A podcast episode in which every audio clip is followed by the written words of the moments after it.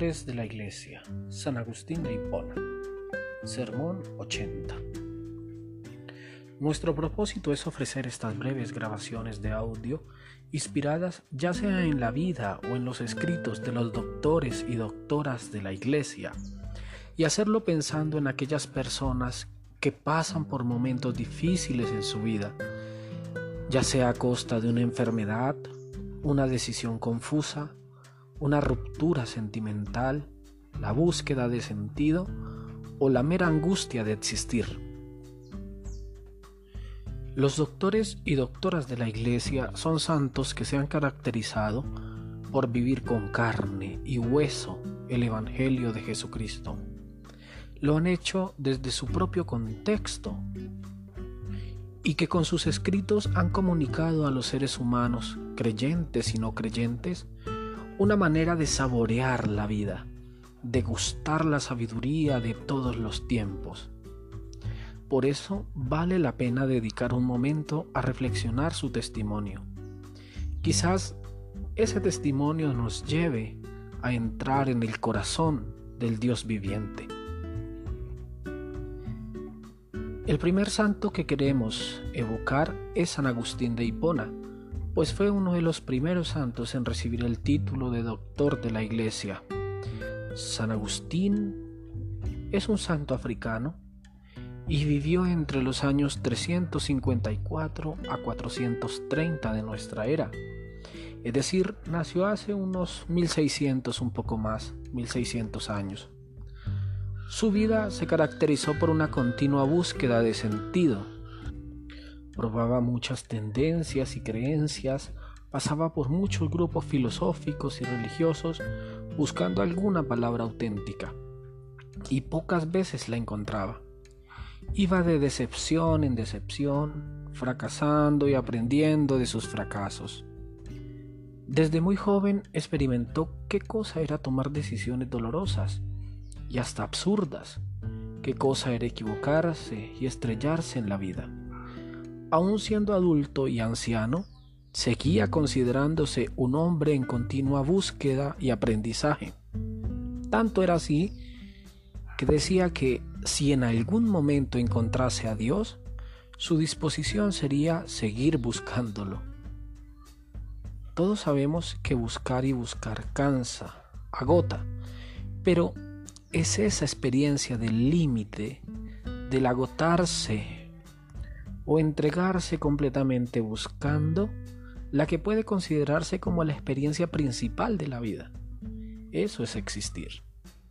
No tener la última palabra, ni decir la última palabra, ni sentirse acabado, sino la total vulnerabilidad del ir caminando por la vida. Esto es lo que estamos diciendo esto lo decía San Agustín en uno de sus muchos sermones, el Sermón 80. Allí, hablando de la oración, de la fe, de la enfermedad, de los bienes a los que el ser humano quiere aspirar, y sobre todo hablando del mal en el mundo, decía que malos tiempos, tiempos fatigosos, así dicen los hombres. Pues bien, yo les propongo, vivamos bien, y serán buenos los tiempos pues los tiempos somos nosotros. Como somos nosotros, así son los tiempos. Bien, en estas breves palabras de San Agustín tenemos un tesoro de sabiduría. El tiempo no es una cosa, no es un objeto que nos es impuesto en nuestros hombros. No estamos condenados al tiempo. Más bien nosotros somos la medida.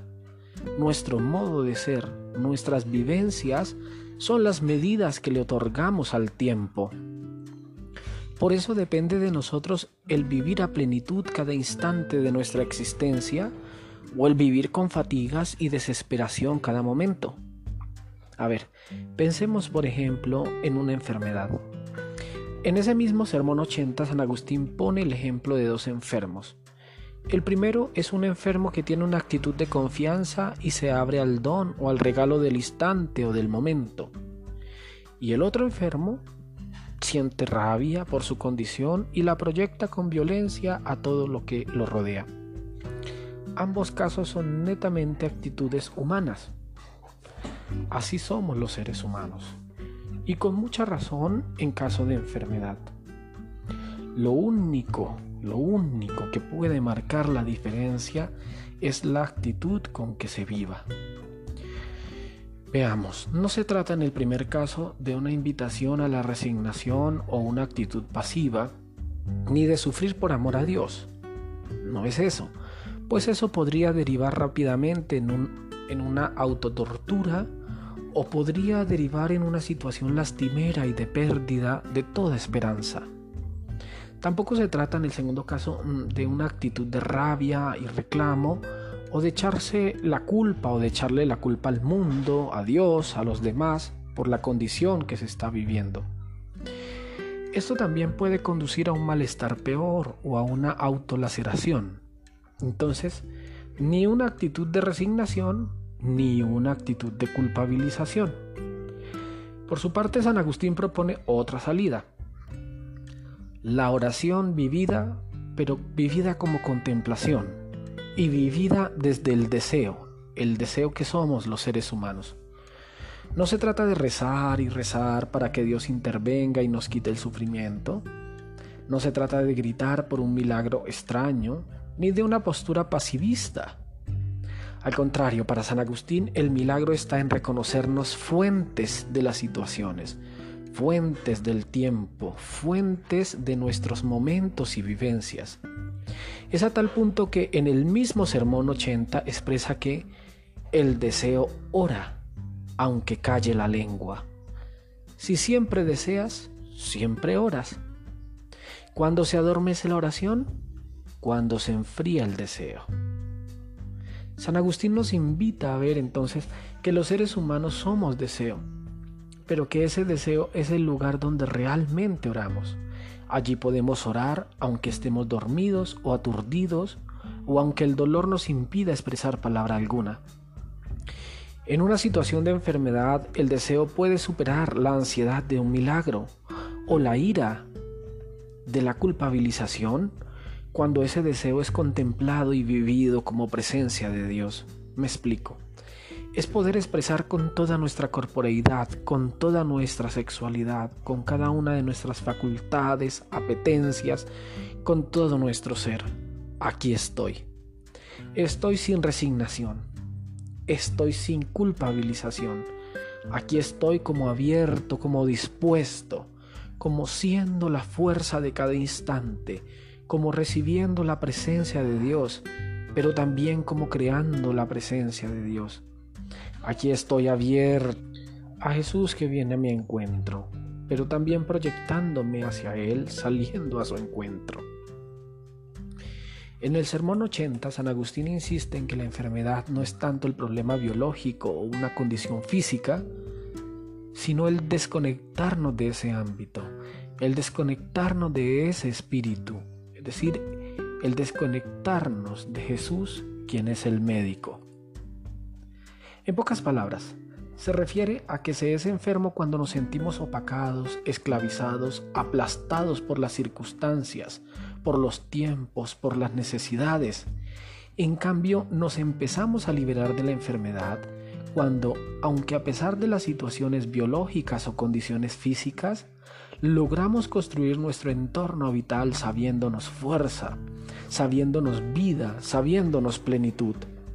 En pocas palabras, reconociéndonos existencia y asumiendo el existir como la manera de vivir en Dios. En este sentido es que se puede orar siempre desde el deseo. En este sentido es que construimos el tiempo. En este sentido es que somos el tiempo. En este sentido es que nos liberamos del yugo o del peso opresor de las situaciones y de las circunstancias y las ponemos en su debido lugar. En pocas palabras, cuando vivimos de verdad es cuando ejercemos el señorío sobre nuestra propia existencia y nos sabemos hijos e hijas de Dios, con total autoridad sobre nuestro existir, sin desconocer las circunstancias y lo que nos rodea, pero siempre sabiendo que aunque están allí no somos nosotros para las circunstancias, sino que ellas mismas dependen de la orientación que queramos dar a nuestras vivencias. Incluso cuando no somos conscientes de ello. Bueno, Para finalizar este breve audio, valga, valga volver a citar a San Agustín cuando dice, malos tiempos, tiempos fatigosos, eso es lo que suele decir la gente.